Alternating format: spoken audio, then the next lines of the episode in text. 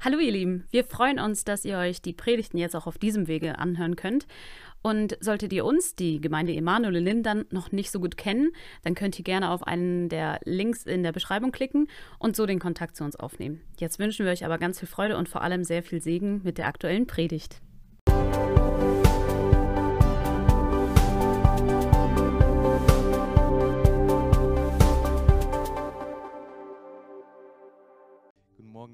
Gemeindefamilie und alle Gäste, die da sind. Es ist gut, im Hause Gottes zu sein. Amen.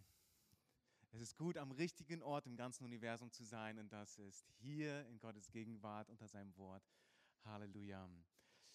Wir haben ein spannendes äh, Predigtthema in diesem Monat, mehr als ein Überwinder. Da wollen wir gleich hineingehen. Aber ich habe zwei Fragen, die ich gerne am Anfang stellen würde. Und ich will einfach, dass du intuitiv aus dem Bauchgefühl heraus antwortest oder eine Hand zeigst. Wer von euch freut sich auf die Zukunft? Ja, okay. Wer von euch hat Angst vor der Zukunft? Ja, ganz ehrlich, ruhig, ne? Ganz ehrlich, einfach sein. Ja, okay. So, das sind einige, die sich für die Zukunft freuen. Das sind auch einige, die Angst haben und vielleicht einige, die sich jetzt nicht getraut haben, weil, ja, die richtige Antwort ist, ja, man soll sich freuen, aber ich tue es ja vielleicht jetzt nicht. Aber darüber wollen ähm, Pastor Victoria und ich predigen heute. Ähm, mehr als ein Überwinder. Die Bibel spricht uns zu, denn in Christus Jesus sind wir mehr als Überwinder. Aber erleben wir das? Erlebst du das in deinem Alltag? Erlebst du das gerade jetzt in deiner Familiensituation, in deiner Ehe, auf deinem Arbeitsplatz? Ich bin mehr als ein Überwinder. Und wenn nicht, warum nicht? Und diesen Monat wollen wir uns diesen Fragen stellen. Und heute wollen wir uns der Frage stellen, was ist eigentlich mit dem Ende? Was ist mit dem Ende? Und darin geht es um das Ende der Welt. Ja, wie wird das Ganze hier ausgehen auf dieser Erde? Was ist Gottes Perspektive? Was wird passieren? Muss mir das Angst machen oder darf ich mich darüber freuen? Soll mir das Hoffnung geben oder soll es mich betrüben? So, darüber wollen Viktoria und ich heute predigen und lass uns gemeinsam Gottes Wort gleich hineinschauen, was uns Gott dazu sagen will. Was hat Jesus für dich und für mich? Ich habe mal die Geschichte gehört von einem Kurator eines großen, großen Museums. Ein Kurator ist ein Verantwortlicher im Museum, der so mit vielen Kunstwerken, die Millionen äh, äh, schwer sind, zu tun hat und, und die, die Gäste da durchführt und denen das zeigt und dieses Kunstwerk und dieses Kunstwerk ganz besonders und dieser Künstler ganz, ganz teuer und so weiter und der hat ganz viel damit zu tun. Und dieser Kurator, der hat einen Freund, der hat ihn zu sich nach Hause eingeladen. Und der ist zu ihm nach Hause gegangen. Und dieser Freund, der wollte ihm jetzt so seine Kunstschätze zeigen. Natürlich ist er jetzt nicht so reich wie das ganze Museum, aber der hat hier ein Kunstwerk und hier ein Kunstwerk und da.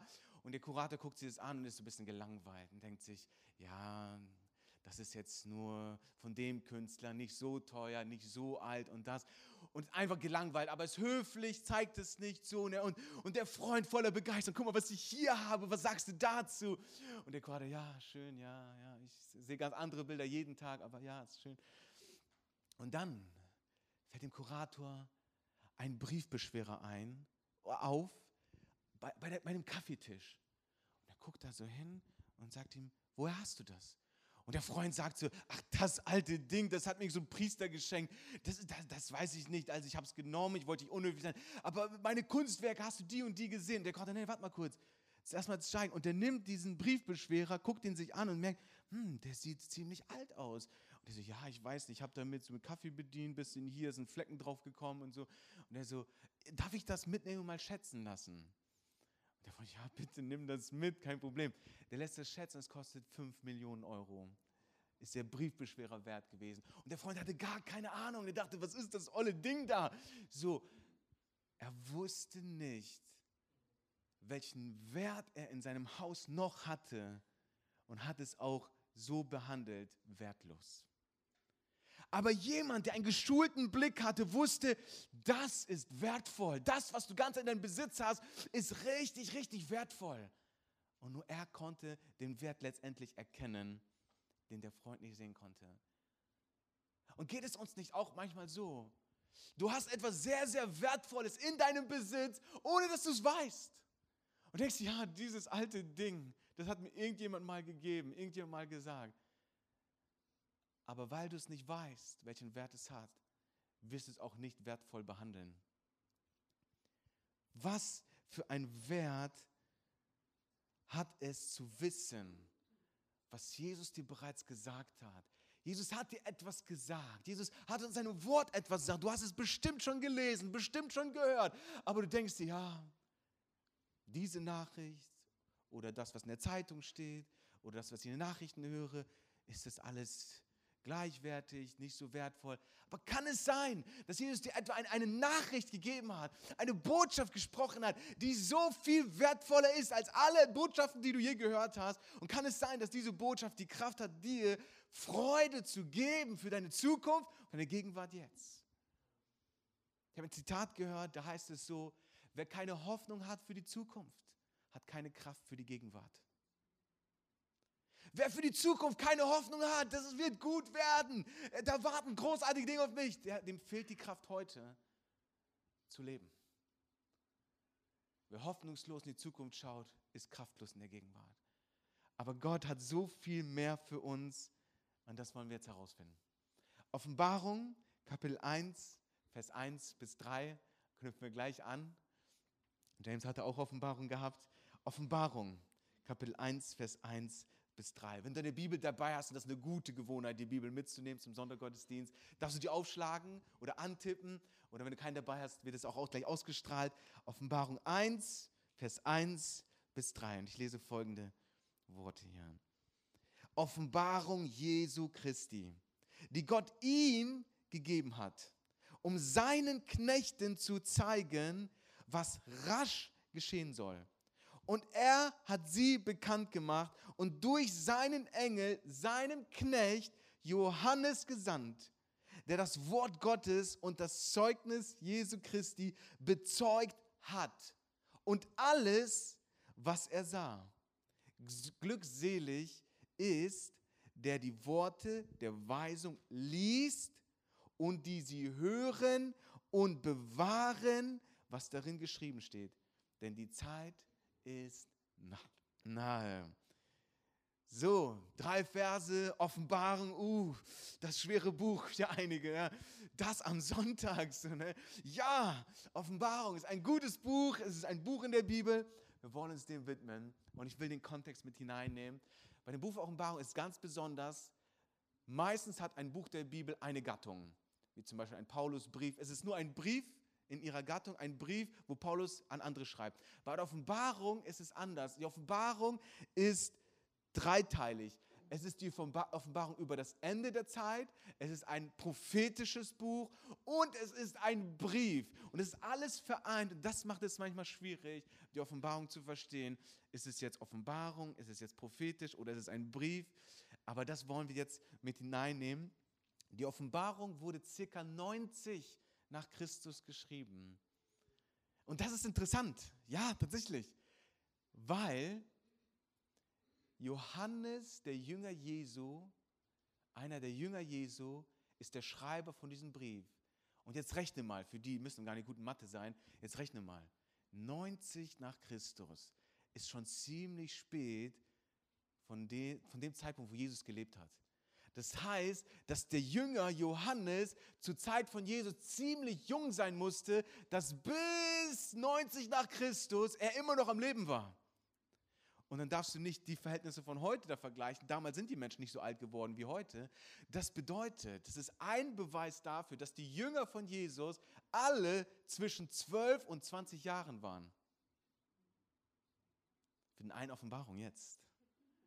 Weil Michelangelo, der hat gezeichnet Jesus und die Jünger mit Bart, kaum noch Haare auf den Kopf, schon runzeln an der Stirn. Und man denkt, die sind ja schon 90, so, ne?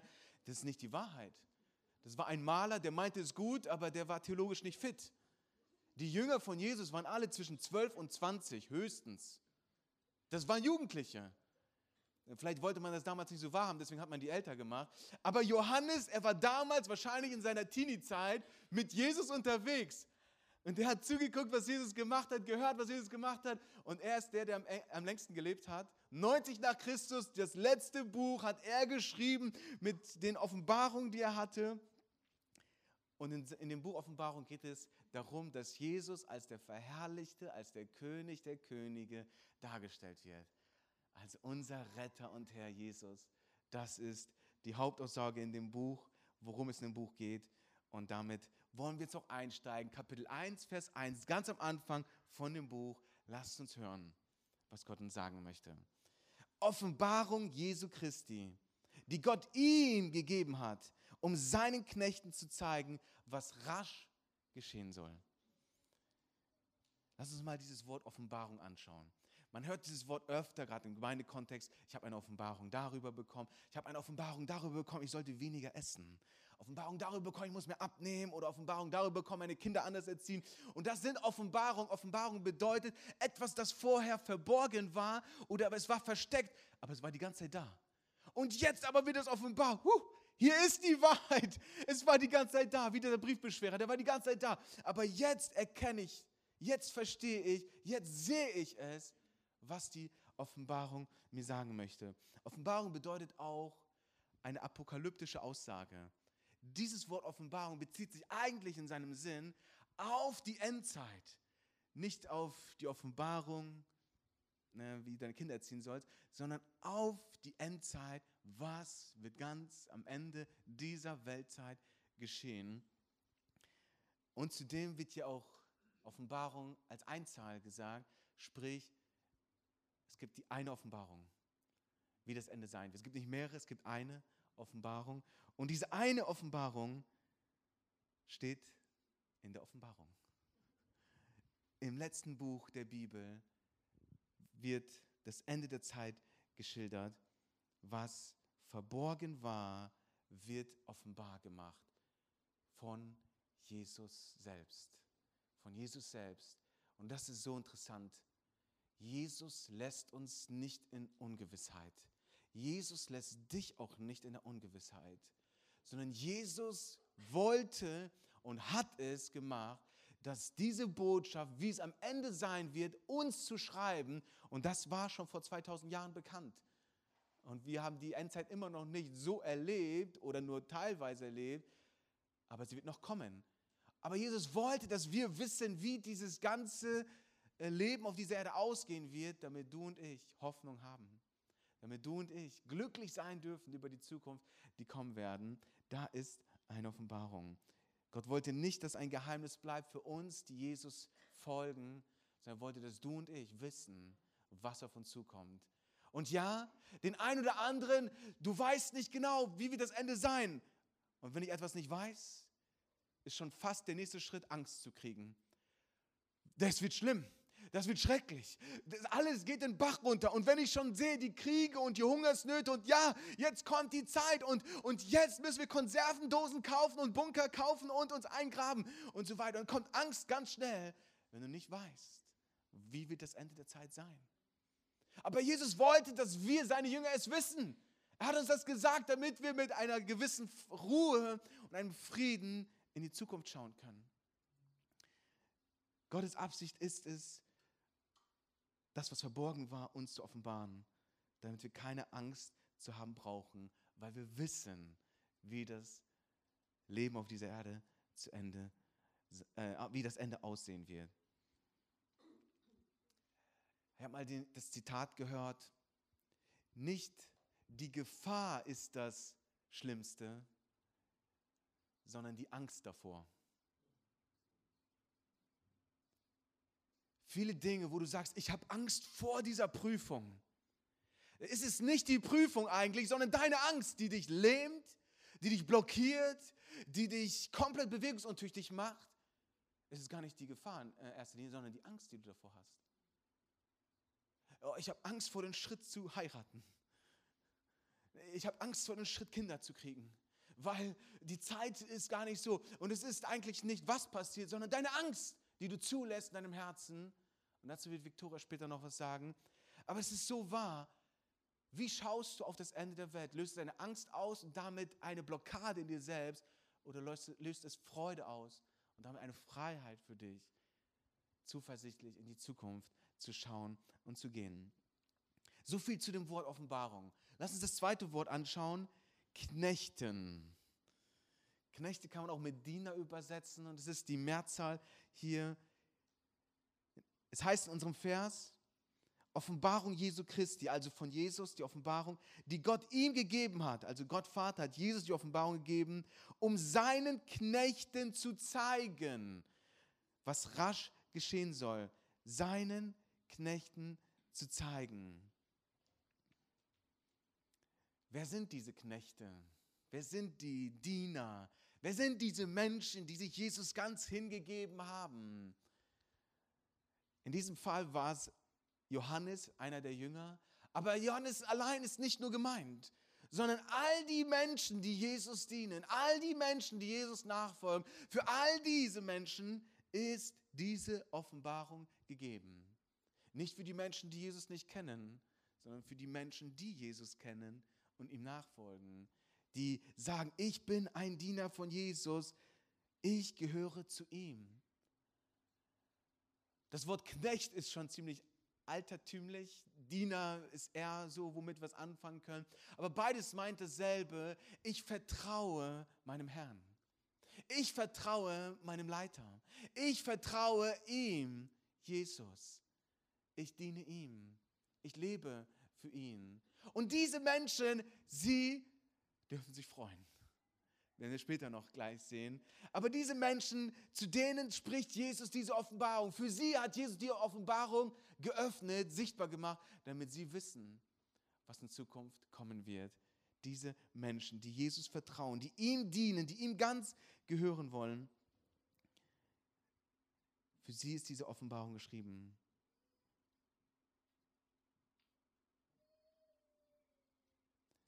Aber genau darin liegt auch das Geheimnis, wenn du sagst, ich vertraue Jesus aber nicht so. Ich vertraue Jesus jetzt nicht so meine Zukunft an und, und meine Familie und, und meine Finanzen und überhaupt, wie wird es werden. Ich vertraue lieber meinem Verstand. Ich werde mir selber einen Weg suchen, wie ich ein gutes Leben auf dieser Erde und in der Zukunft noch haben werde. Ich werde mich selber anstrengen und gucken, wo muss ich umziehen und, und wo werde ich am längsten durchkommen und so weiter. Äh, und, und ich werde es selber irgendwie hinkriegen, weil ich bin so schlau.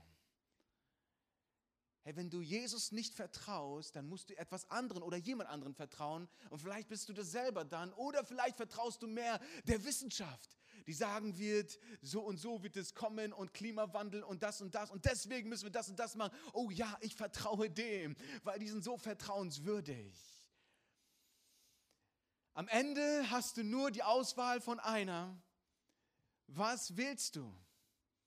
Willst du Jesus zu vertrauen oder willst du was anderem, egal was es ist?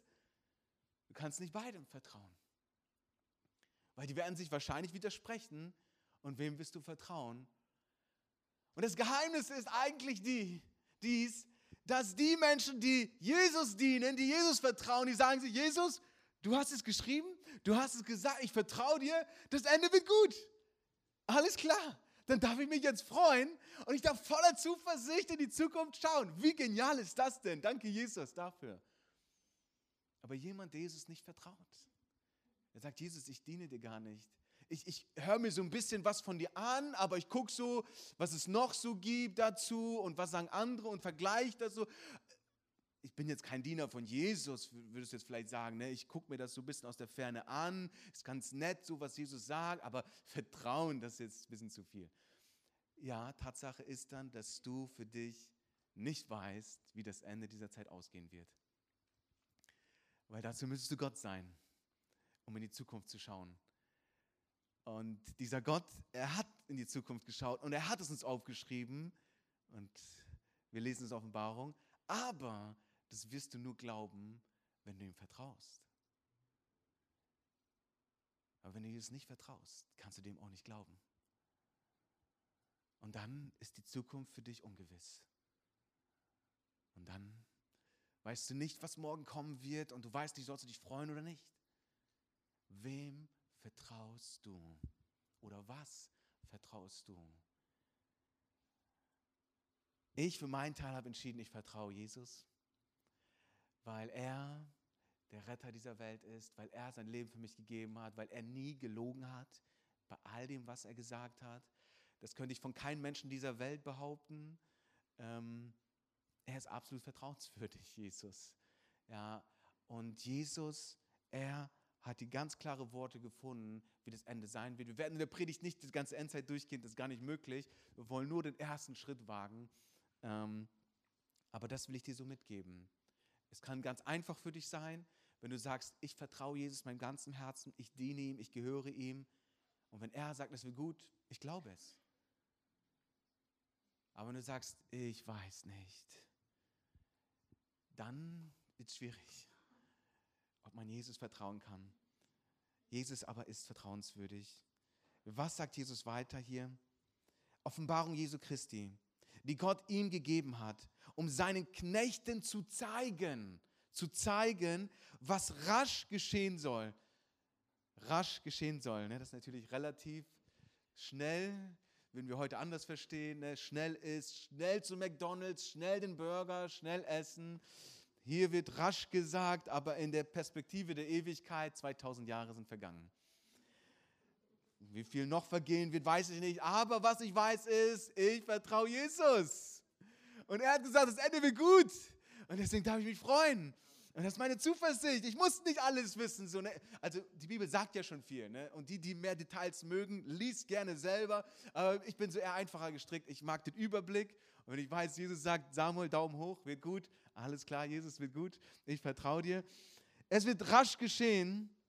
Und er hat sie bekannt gemacht und durch seinen Engel, seinen Knecht Johannes gesandt. Okay, da müssen wir auch noch mal reingehen. Und er hat sie bekannt gemacht. Dieses bekannt gemacht bedeutet etwas angedeutet oder etwas kundgetan. Also die Offenbarung wurde jetzt offenbart. Es war versteckt, jetzt ist ans Licht gekommen, aber es wissen nur wenige Leute. Und da ist jetzt ein Johannes, der sagt, ich nehme jetzt diese Info und ich mache sie kund und ich zeige sie den Menschen, damit die Knechte Jesu, die Jünger Jesu, die Diener Jesu, das wissen und sehen können, damit sie sich alle mitfreuen können und sich auf eine gute Zukunft einstellen. Kundgetan, die Nachricht zu vermitteln an alle, die es hören wollen. Und das, wir, sind, wir sind noch immer im ersten Vers von der Offenbarung, okay? Es sind 21 Kapitel, wir sind immer noch im ersten Kapitel, erster Vers, da gibt es noch so viel. Ja, aber im ersten Vers ist schon mal ganz guter Einstieg. Ähm, Jesus gibt uns nicht nur eine Botschaft, Samuel, es wird alles gut, mach dir keine Sorgen, sondern Jesus gibt uns dann auch die Bedeutung. In diesem Vers lesen wir, und er hat es seinen Knechten gezeigt, gezeigt, so sie durften etwas sehen. Darauf werden wir später noch genauer eingehen. Aber Jesus hat es gezeigt, sie konnten es sehen in Bildern und jetzt ist es vor ihren Augen und das haben die genommen und kundgetan und es vermittelt mit den Worten und den Begriffen, die sie damals hatten. Ich habe mir sagen lassen, irgendwo in der Offenbarung steht und es waren wie Heuschrecken aus Metall, die da umherflogen. Und in der heutigen Sprache würden wir wissen, das ist ein Hubschrauber. Aber damals kannten die keine Hubschrauber, aber die haben versucht zu beschreiben, was ist es da? In der Luft. Und dann haben die es mit ihren Worten beschrieben, mit auch der begrenzten kulturellen Möglichkeiten, die sie hatten, das, was sie gesehen haben, was kommen wird. Ja. So, ähm, die Offenbarung sagt uns aber viel mehr. 21 Kapitel, Jesus geht da detailliert drauf ein und dann das Pferd und äh, dann dieses Wesen und dieses Wesen. Das ist schon nicht ganz leicht, gebe ich zu. Aber was es mir sagt, ist, Jesus gibt uns da auch mehr, als nur, es wird alles gut, vertrau mir. Für einen, für einen reicht das, für die anderen sagen sie, ich will doch schon mehr wissen. Und da kannst du tatsächlich auch mehr rausbekommen, für welche Phase, in welcher Weltzeit war das und das und dies und jenes. Und, so. und das ist schon spannend. Mich hat tatsächlich noch nicht so begeistert, muss ich zugeben. So, wir hatten das Thema in, in, in der Theologie äh, gehabt, so Eschatologie heißt es, so, ja, das Ende der Zeit. Und ich dachte am Ende, okay, es gibt die Theorie, Leben wir schon in dieser Zeit? Leben wir davor? Sind wir schon danach? Am Ende dachte ich mir, boah, das ist ein bisschen alles tricky. Was ist denn jetzt? Ne? Und dann so sagt der Lehrer so ganz am Ende, wisst ihr was? Ob die Theorie oder die Theorie, wir werden es sehen. sehr pragmatisch. Nehme ich so mit, ja. Wir werden es sehen, ich vertraue Jesus, alles klar. So gehen wir da weiter. Ja, ähm, aber es soll bekannt gemacht werden und deswegen predigen wir auch heute darüber, es zu vermitteln, es weiterzugeben, so wie damals die Diener, so auch heute. Genau. Dann heißt es weiter in dem Vers, und er hat es, und er hat sie bekannt gemacht. Wer? Johannes. Und durch, nee, Jesus war das, Entschuldigung. Und durch seinen Engel, durch seinen Engel hat er seinem Knecht Johannes gesandt. Durch seinen Engel. Da will ich auch noch mal ganz kurz reingehen. Seinen Engel. Seinen bezieht sich auf Jesus. Ein Engel steht in Einzahl, nicht die ganzen Engel, sondern ein bestimmter Engel, der zu Jesus anscheinend gehört. Okay? Anscheinend hatte Jesus hier einen Engel, der extra für ihn jetzt gesandt wurde, die Offenbarung an Johannes weiterzugeben oder an die Jünger weiterzugeben. Oder Engel kann man auch mit Boote übersetzen. Angelos heißt das griechische Wort. Und es kann auch mit Boote übersetzt werden und kann auch ein Mensch sein, der einfach eine Botschaft hat und sie weitergibt. Also es muss nicht unbedingt ein himmlisches Engelswesen sein, sondern es kann auch ein Mensch sein, der eine Botschaft, eine göttliche Botschaft hat und diese weitergibt.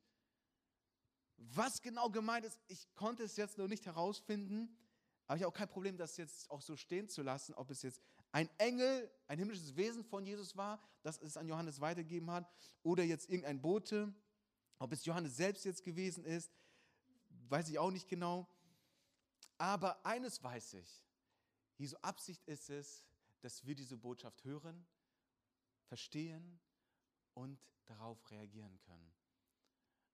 Und das ist die Absicht mit dieser Predigt heute, dass Jesus wollte uns sagen, was am Ende der Zeit kommt, damit wir wissen, worauf wir uns freuen dürfen, damit wir wissen, wie das Ganze ausgeht und auch uns dementsprechend aufstellen können, dass wir uns nicht zu fürchten brauchen, wenn wir Diener Jesus sind, wenn wir Jesus vertrauen, wenn wir Jesus folgen. Ich komme zu meinem zweiten Hauptpunkt. Wer ist dein Vorbild? Wer ist dein Vorbild, wenn es gerade um das Thema Endzeit geht? Wer ist dein Vorbild? Wer geht damit gut um in deinen Augen? Oder an wen orientierst du dich? So, so würde ich es auch machen. So würde ich mich gerne aufstellen. Wer ist dein Vorbild? Ich habe die Geschichte von einer Frau gehört in Süddeutschland. Sie kannte Jesus nicht, hat ein Leben gelebt, war in einer Beziehung, hat aber dann von einer Arbeitskollegin gehört, hey, da gibt es einen Gottesdienst, der ist sehr lebendig und die predigen gar nicht so langweilig und komm doch mal dahin. Und die Freundin dachte sich, nee, also ich habe nichts mit Gott und Kirche am Hut und so, die haben sowieso ganz viel äh, äh, durcheinander gebracht, er nicht. Eine gewisse Zeit später bekommt diese Frau Diagnose Krebs, ihr Leben verändert sich. Auf einmal ist das Ende ihrer Zeit sehr nah. Und auf einmal sagen die Ärzte so und so lange noch. Und sie merkt, okay, was gibt es noch an Hoffnung für meine Zukunft? Woran kann ich mich denn jetzt noch festhalten? Die Wissenschaft beantwortet diese Frage nicht. Sie hat nur die Frage beantwortet, du hast Krebs, du wirst sterben. Das gibt ihr aber keine Hoffnung. Und auf einmal denkt sie nach. Da war doch diese Arbeitskollegin. Sie hat doch irgendwas von einem Gott erzählt, der, der etwas über die Zukunft weiß, der eine Hoffnung für uns Menschen hat. Und da gibt es eine Kirche, die daran wirklich glaubt. Vielleicht sollte ich doch mal dahin gehen. Und die Frau geht zu diesem Gottesdienst hin.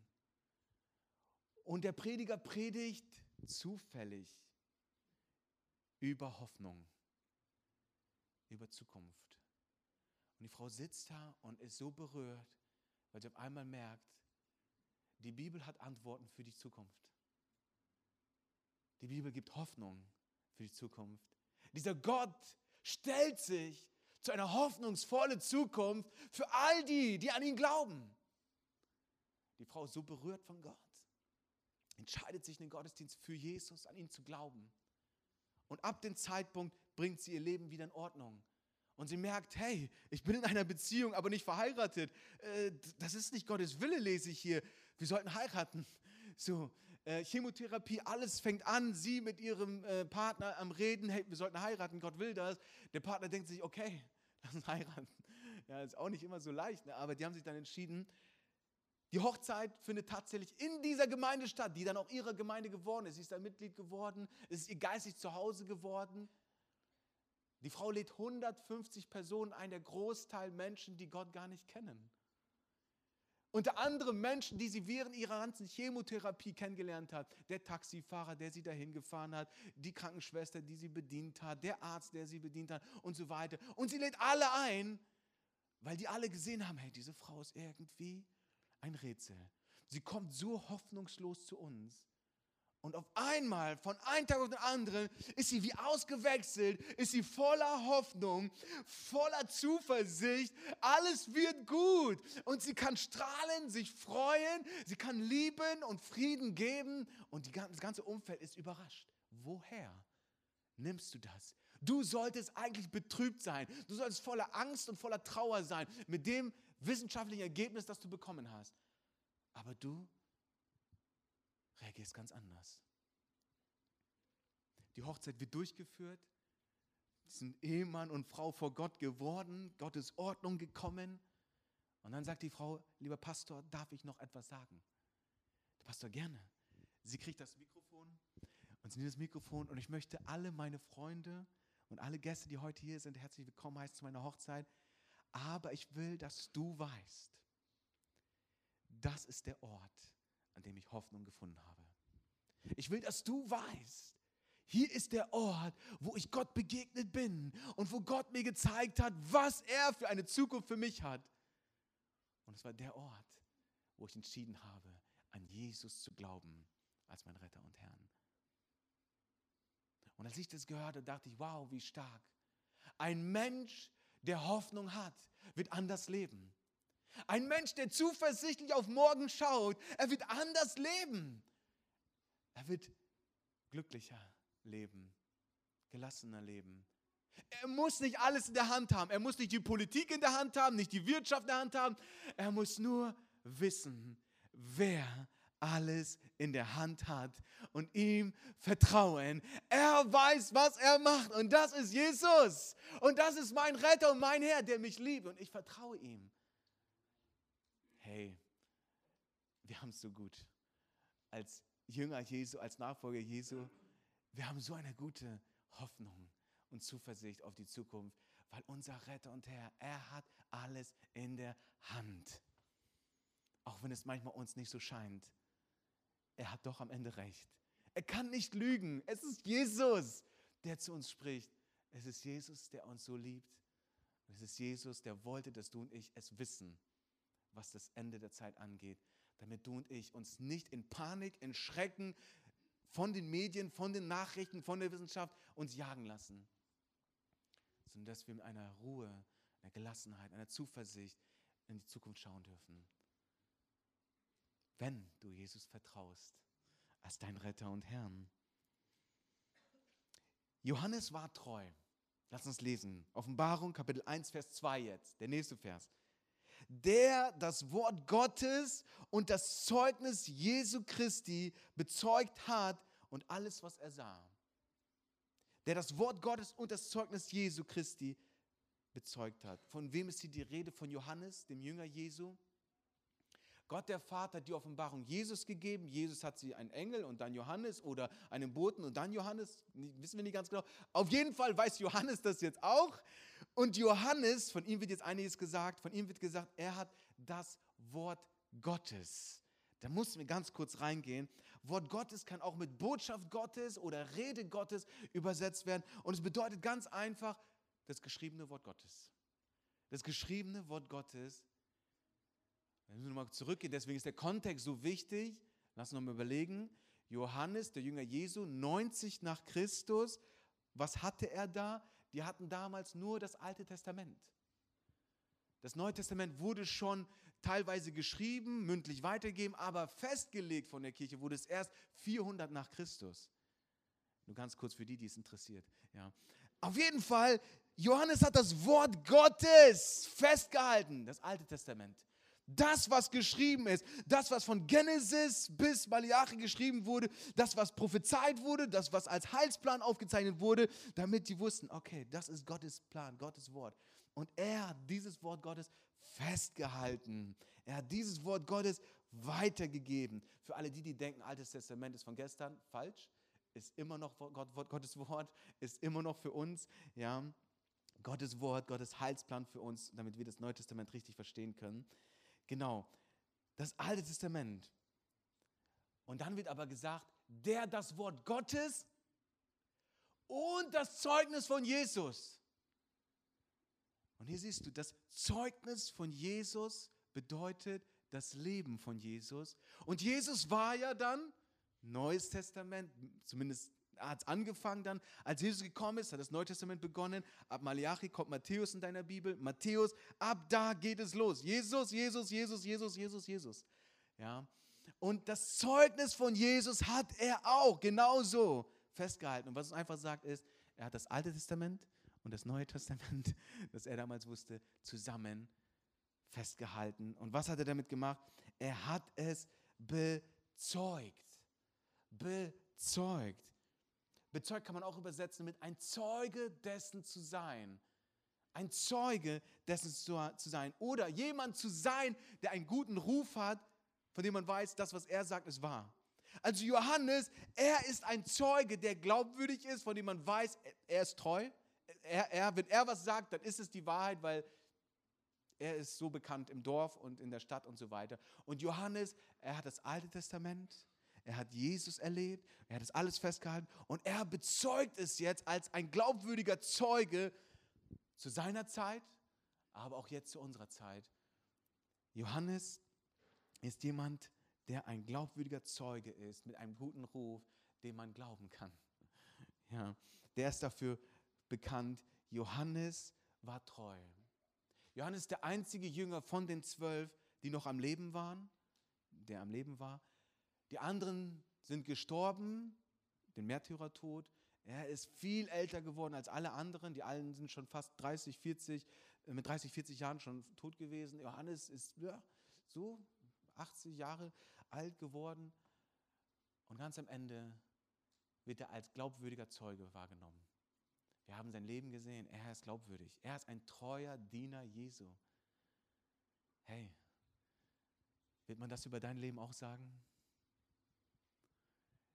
Es gibt hier einige, die unter 30 sind, da, da gibt es noch ein paar Jahre.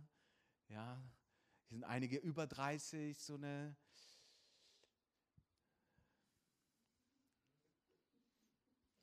Ich wollte mich jetzt hier nicht verzetteln. Wird man das über dich sagen? Ein glaubwürdiger Zeuge vom Wort Gottes, von dem Zeugnis Jesu, von dem, was in der Bibel geschrieben steht. Ihm kannst du glauben, ihr kannst du glauben, das, was sie sagt. Wir haben sie all die Jahre beobachtet. Wir haben sie all die Jahre gesehen. Sie stand zu Gottes Wort. Da gab es nicht, ach mal hier ein bisschen rein, ach mal hier. Und jetzt ist wieder eine gute Zeit hier rein. Und ach, die Wirtschaft hat sich geändert, jetzt kann man wieder diese Position einnehmen. Nein, nein, nein. Leute, die treu sind. Leute, die sagen, ich halte an Jesus fest und ich lasse mich nicht davon abbringen, egal was kommen wird wird man das über dich sagen. Ein treuer Diener Jesu. Das zumindest sagt man über Johannes. Ein treuer Diener Jesu, der bezeugt hat. Er hat das weitergegeben, was wir hier lesen. Was sind denn untreue Diener Jesu? Müsste man auch so ein bisschen mit reingehen, weil in der Offenbarung lesen wir, es wird alles anders werden. Ne? Es wird nicht so bleiben. Und da, wird, da lesen wir auch, und da werden Menschen nicht mehr zu Gottes Wort stehen. Und da werden Menschen abweichen von dem, was geschrieben steht, und sie werden sich aussuchen, was in den Ohren kitzelt, und das wollen sie hören, und das werden sie predigen, aber nicht das, was nicht kitzelt, was sich nicht gut anfühlt. Und da werden Prediger selektieren und sie werden sich raussuchen, was schön ist und sich gut anhört und sie werden Dinge verändern und wegbiegen, damit es in die Zeit passt. Die nennt man auch vielleicht Diener Jesu, aber das sind keine treuen Diener Jesu. Das sind untreue Diener, die nicht am Wort Gottes festgehalten haben, die nicht das Zeugnis von Jesus festgehalten haben, die davon abgewichen sind und sich irgendwas anderes zugewandt haben, die ein anderes Evangelium predigen, die den Zeitgeist predigen, was sich gut anhört, gerade wenn es auch in Genderfragen geht, die anfangen, die Bibel zu verdrehen und zu verbiegen und zu verändern. Und ach, das ist doch alles nicht so gemeint. Und vielleicht haben wir doch viel mehr Geschlechter und vielleicht ist doch alles ganz anders, die nicht mehr daran festhalten, was geschrieben steht. Und daran wirst du sie auch erkennen. Wer hält an Gottes Wort fest, an Altes und Neues Testament? Wer predigt es? Und wer macht Abstriche? Johannes hat es gepredigt.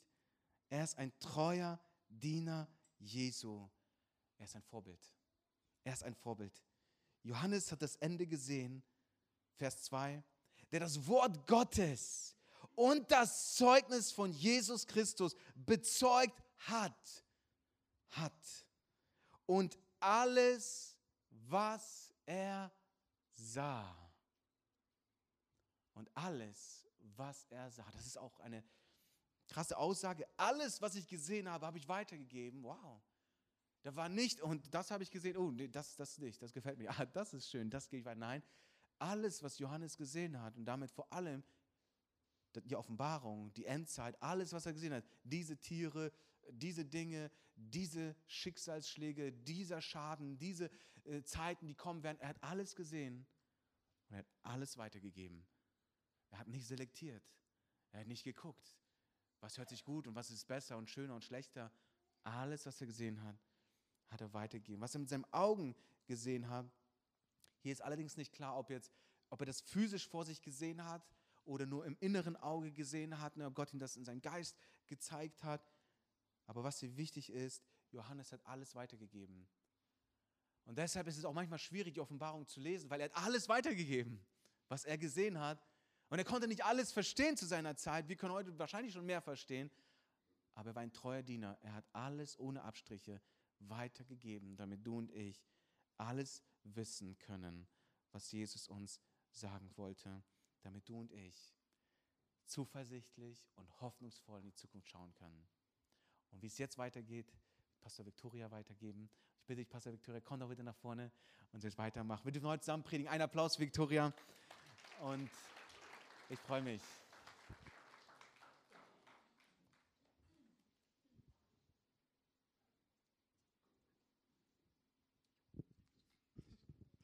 Jo, Dankeschön.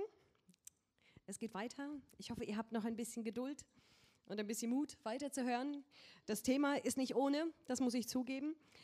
Und äh, mein Hauptpunkt, der dritte in diesem Thema ist, du darfst glücklich sein. Und ich muss ehrlich sagen, wenn man sich die 22 Kapitel der Offenbarung ähm, vor Auge hält, dann vergeht einem ganz schnell das Glücklichsein. Denkt man, oh mein Gott, wenn ich diese Zeit erleben werde, ich schaffe das nicht.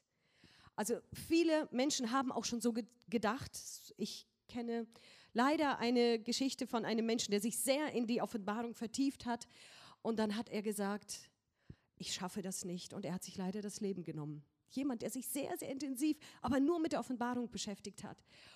Und das darf uns nicht passieren. Das darf uns nicht passieren oder soll nicht passieren. Die Angst soll uns nicht bestimmen. Und das ist heute etwas, was wir mit euch gemeinsam äh, diesen Punkt ähm, anschauen wollen. Und der dritte Vers, 1. Offenbarung 3, spricht von, von dem Glück, was wir in Jesus haben dürfen. Und wir wollen gemeinsam diesen Vers mit euch lesen. Glückselig ist, der die Worte der Weissagung liest und die sie hören und bewahren, was darin geschrieben steht, denn die Zeit ist nahe. Betrachten wir diesen Text. Erstens, lesen. Glücklich sind wir, du und ich. Erstens, wenn wir lesen. Das bedeutet nicht einfach nur, ach, ich weiß, das ist ein Buch, da komme ich eh nicht mit klar. Hilft dir nicht weiter. Du musst dich hinsetzen und du solltest dir die diese Weissagung vor Auge halten und, und lesen. Und diese im ganzen Kontext von, wie Samuel das so schön gesagt hat, im Kontext von, von Jesus betrachten, im Kontext der ganzen Bibel. Sonst gehst du irre. Sonst verstehst du, verstehst du nur das Buch allein, verstehst du nicht. Also, die ihr ganz neu anfangt, Bibel zu lesen, fangt bitte nicht mit dem Buch der Offenbarung an. Lernt erst Jesus kennen. Dann versteht ihr, was Jesus meint. Dann das Zweite, wenn wir es hören. Was bedeutet das, das Buch der Offenbarung hören? Einfach als App, Bibel-App hören? Nein, es bedeutet austauschen. Austauschen, miteinander, miteinander sprechen.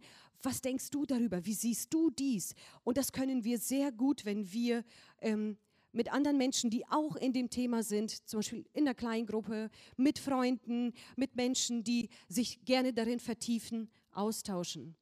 Ich habe einen Arbeitskollegen und er gefühlt liebt er die Offenbarung und ganz oft stellt er mir so Fragen, ja, was denkst du, in welcher Zeit sind wir denn schon? Was denkst du über die Impfung? Hat die etwas mit der Offenbarung zu tun? Und dann hatte er, er hatte aber diese Fragen. Er hat sehr viel darin immer gewühlt, aber ich habe verstanden, das beschäftigt ihn sehr. Und es ist auch ein Buch, was uns beschäftigen sollte. Das dritte Wort ist bewahren. Dieses Buch, die Infos aus diesem Buch in uns bewahren. Nicht gelesen aus den Augen, aus dem Sinn, sondern bewahren. Das heißt, sich immer wieder vor Auge halten, hey, das ist etwas Ernstes. Das ist diese Zeit, sie kann uns treffen. Diese Zeit, die kann kommen. Und dann dieser letzte Satz, denn die Zeit ist nahe. Wir dürfen dieses Buch in, in dem Bewusstsein lesen und verstehen, alles ist begrenzt. Wir werden nicht ewig leben. In unser Körper hier auf Erde, das meine ich, wir werden ewig leben, ja. Aber unsere, unsere irdische Schale wird nicht ewig hier verbleiben. Alles an irdischen Gütern, die wir uns anhäufen, das viele Geld, was wir versuchen zu verdienen, das wird nicht bleiben. Und der Satz, die Zeit ist nahe, soll uns verständlich machen, es kann von jetzt auf gleich für uns zu Ende sein. Und trotzdem dürfen wir, wenn wir diese Infos haben über die letzte Zeit, über die Offenbarung, über die vielen Tiere, über diese vielen Dinge, die da geschrieben stehen und wir sie manchmal überhaupt nicht äh, einordnen können. Ich muss wirklich sagen, es ist ein Buch mit 22 Kapitel Rätsel. Aber trotzdem gibt es immer wieder so Verständnisse, wo du, wo du schaust rein und sagst, hey, das verstehe ich jetzt. Das verstehe ich jetzt wiederum nicht, aber das verstehe ich. Und wie Samuel äh, das so schön gesagt hat, dann lässt man das so. Aber trotzdem bewahren wir das. Wir bewahren das in dem Verständnis, das ist Gottes Wort. Das ist die Offenbarung. Und er möchte, dass wir darüber wissen. Das, das, soll, das soll uns nicht aufhalten, die Offenbarung zu verwerfen. Sagen, okay, alles andere Gute, Schöne, das nehme ich. Dass Jesus mir vergeben hat, dass ich in der Gnade bin, das nehme ich gerne. Aber die Dinge über das Ende, das blende ich aus. Lieber nicht, lieber lasst uns da drin verbleiben, dass wir weise sind. Allein schon zu wissen, das Ende, die, die Zeit ist nahe. Das macht uns weise. Und was möchte Jesus aber, dass wir in dem allem glücklich sind? Wenn wir darin, das, wenn wir hineinschauen, hineinhören, das bewahren, verstehen, die Zeit ist nahe, darf uns das nicht davon äh, abbringen, glücklich zu sein in Christus. Was sagt Jesus allgemein zu dem Thema Glück? Ist Glück eher so das Gefühl, ah, ich sehe heute gut aus, alles toll, alle sind nett zu mir, oh, ich bin glücklich. Oder ist Glück ein Zustand? Was denkt ihr? Eher das gute Gefühl oder eher der Zustand? Genau, Zustand. Und in, Bergpredigt, äh, in der Bergpredigt in Matthäus 5, Vers 1 bis, bis 12, da lesen wir sehr viel von dem Zustand, was Jesus über Glück sagt. Er sagt zum Beispiel, glücklich sind, die geistlich arm sind. Glücklich sind, die Trauer haben. Glücklich sind, die sanftmütigen. Glücklich sind, die nach Gerechtigkeit dürsten. Weil die nach Gerechtigkeit dürsten, sie wurden oft unrecht behandelt. Die Sanftmütigen werden oft ausgenutzt. Die Trauernden, denen geht es sowieso schlecht. Und dann sagt Jesus, hey, und die sind glücklich. Warum sind die glücklich? Warum sind diese Menschen in diesen negativen Zuständen und Umständen, wieso sind die glücklich? Aber jeder Satz hat einen zweiten Teil, weil die geistlich Armen sie werden das Himmelreich empfangen. Das bedeutet, das, was ihnen fehlt, das gibt Gott ihnen direkt aus dem Himmel. Diejenigen, die Trauer haben, sie dürfen sich vom Geist Gottes, vom Heiligen Geist trösten lassen. Diejenigen, die, die sanftmütig sind und ständig ausgenutzt werden, sie werden das Land erben. Diejenigen, die nach Gerechtigkeit dürsten, sie wurden zu Unrecht behandelt, Jesus sagt, die sollen satt werden. Das bedeutet, er begegnet uns in unseren Zuständen und Umständen, die wir als nicht so angenehm empfinden.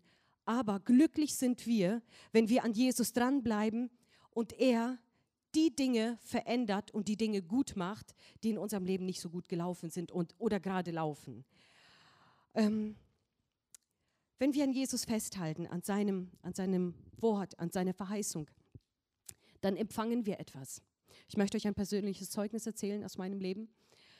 Ähm, mein Mann und ich haben irgendwann mal eine große Offenbarung empfangen. Ähm, ich war schwanger mit unserem dritten Kind und wir haben aus dem Wort Gottes herausgelesen, Jesus hat allen Fluch ans Kreuz genommen. Auch selbst den Fluch, den Gott den Menschen nach der Sündenfall auferlegt hat und hat gesagt, die Frau wird in Schmerzen Kinder bekommen. Und wir haben gesagt, hey, Jesus hat auch das ans Kreuz genommen. Wir können eine Geburt haben ohne Schmerzen. Und so fingen wir an, das vor Gott zu bringen. Gott, wir glauben daran. Wir glauben an dein Wort. Wir glauben, dass du das tun kannst. Und so vergingen fast neun Monate der Schwangerschaft, schon im letzten Monat, gab es eine Gebetsstunde und mein Mann war zur Gebetsstunde, ich war schon zu Hause, schon in Erwartung. Und dann war, waren so Anliegen, hat man gesagt, ja, gibt es etwas, wofür man beten möchte? Und David sagt so, ja, ich habe ein Anliegen, das Victoria ohne Schmerzen entbindet. Und alle Frauen in diesem Raum haben gelacht, haben gesagt, David, das ist doch so normal. Das, da kommt auch deine Frau durch. Und es gibt Zeugen äh, in diesem Raum, die dabei waren bei dieser Gebetsstunde. Und, aber dann kam eine Person zu David und sagt, David, Gott wird dir das geben. David so, ja, kommt er nach Hause, sagt, Victoria, Gott sagt, das wird so sein, wo, wie wir beten. Und dann kam der Tag, wo ich gespürt habe, der 9. Februar, ich habe es gespürt, morgens schon, tut sich was, Kind will schon auf die Welt. Aber es war ein Gefühl. Und ich muss sagen, es war ein Gefühl im Geist. Mein Körper hat ganz, ganz leichte Anzeichen gegeben davon, dass die, dass die Geburt äh, eventuell bevorsteht. Und den ganzen Tag war ich so, Gott, ich, ich möchte das erleben, ich möchte diese übernatürliche Geburt erleben. Und er war schon so gegen Abend so ein Moment, wo ich merke schon, ups, das Kind rutscht mir schon ins Becken, ich müsste los. Ich sage, David, wir müssen los. Tasche gepackt, wir setzen uns ins Auto und dann merke ich, eine Angst überrollt mich. Die Geburt zuvor von dem zweiten Kind war mit einer Anle Einleitung, war etwas äh, schmerzhafter. Und, und mein Körper erinnert sich an diesen Schmerz von der vorherigen Geburt. Und ich merke, das konfrontiert mich. Und ich merke schon fast, Schmerz will über mich kommen. Angst verbindet sich und, und, und bedrückt mich. Und ich sage so, David, wir müssen beten. Ein Geist der Angst ist hier. David so, okay, okay, gut. Wir fangen an zu beten und wir fangen an, diesem Geist zu widerstehen. Einfach in Jesu Namen. Und ich weiß, es war so ein Kampf. Und ich weiß, ich fing auch so an zu zittern unter, diesem, unter dieser Angst praktisch. Die Angst kam physisch über mich. Und dann haben wir uns diesem Geist gestellt und haben diesen Kampf gekämpft. Und ich merke, er weicht. Er weicht und einfach so ein Friede Gottes kommt über mich. Ich sage, okay, wir können losfahren. Wir fahren los, kommen an im Krankenhaus und, ähm, und eine Bekannte, eine, eine gläubige Krankenschwester empfängt mich auf der Station und ich habe mir so gedacht, ach, ich möchte nicht so gern, dass sie dabei ist bei der Geburt. Und dann sagt sie so, oh, schön, dass du hier bist. Oh, kommst du schon zur Entbindung? Ich so, ja. Okay, gut, ich gehe mal zur dich anmelden. Also schon mal dich, dass du da bist. Ich sage, okay, gut. Und ich gehe rein in den Kreissaal und die Hebamme so, ja, wie lang, wie geht's dir denn? Ich sage, oh, geht gut. Wie lange hast du denn Wehen? Ich sage so, ich habe keine Wehen. Und wie willst du entbinden? Ich sage, ja, muss. Okay. sagt sie, gut, ich untersuche dich mal, dann schauen wir mal. Und sie hat so ungläubig mich angeschaut, weil ich nicht danach ausgesehen habe. Und dann untersucht sie mich, sagt sie, es kann losgehen, es kann losgehen. Sagt sie, das Kind kommt gleich. Ein, zwei, war mein Kind da. Und dann kam diese gläubige Krankenschwester und ich habe schon mein Baby auf den Arm gehabt. Dann sagt sie, wie hast du das gemacht? Wie ist das passiert? Sagt sie, ich habe alles verpasst. Und ich habe gedacht, Gott sei Dank, ich wollte das auch so, dass du alles verpasst. Und wisst ihr, und die Angst wollte mir das Glück nehmen. Die Angst wollte mir die Verheißung nehmen. Versteht ihr? Die Angst ist manchmal unser größter Feind. Unser größter Feind. Und genauso in Bezug auf die Offenbarung ist die Angst manchmal unser größter Feind. Aber Jesus möchte, dass wir glücklich sind. Er möchte, dass wir uns der Angst stellen. Und wenn wir in Jesus sind, da kommen wir zu der Vision der Gemeinde, wenn wir Jesus lieben, in der vollkommenen Liebe Jesu löst sich unsere Angst. Wenn wir das Wort und die Verheißungen als Familie miteinander teilen, dafür brauchen wir uns als Gemeinde, wir brauchen uns e-, einander.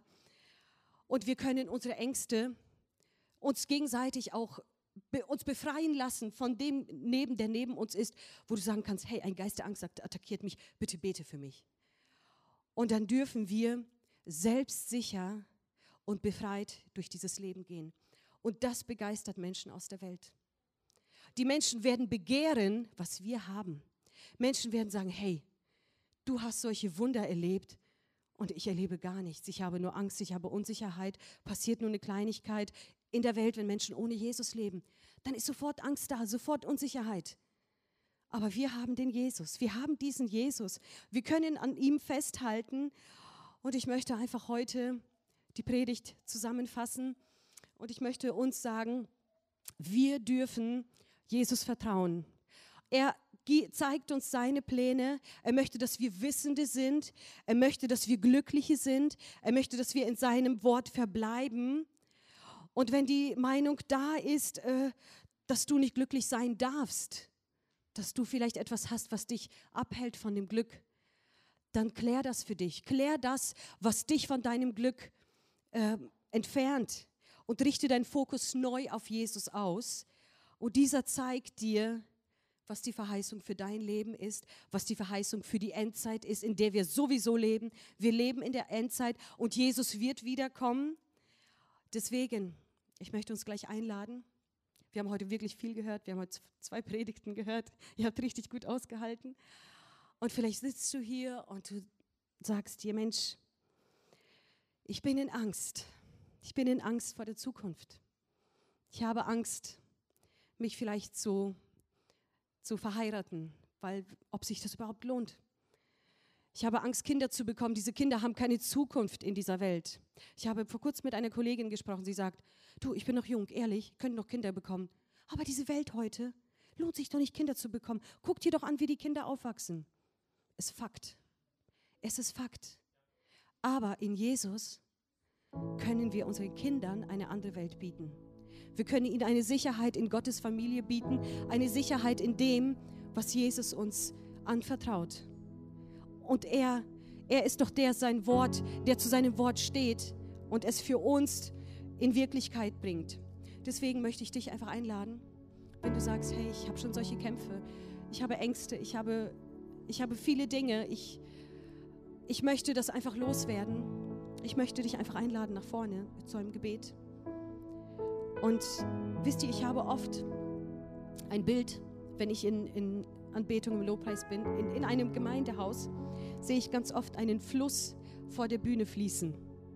Ganz oft so einen, so ein Bach. Und ich sehe ganz oft, wie Menschen nach vorne kommen und sie schmeißen Dinge in, diesen, in dieses Wasser hinein. Und immer wieder sehe ich dieses Bild und ich verstehe, oft, ähm, man lädt ein, komm nach vorne, komm hier nach vorne. Wieso sollst du nach vorne kommen? Du kannst ja von deinem Platz aus beten. Aber erstens dieser Schritt, dass du bezeugst, ich möchte eine Veränderung, ich möchte etwas loslassen, ich möchte etwas ablegen, das bekräftigt deinen, deine Entscheidung. Und deswegen, wenn du sagst, hey, das sind Dinge, ich möchte mich einfach heute im Gebet lösen. Wir haben Pastoren hier, wir haben Älteste, wir haben Beter hier, die mit euch hier gemeinsam diese Dinge ablegen können. Und wir wollen gleich einfach ins Gebet gehen. Lass uns gemeinsam aufstehen und lass uns so ehrlich wie es geht zu uns selbst sein.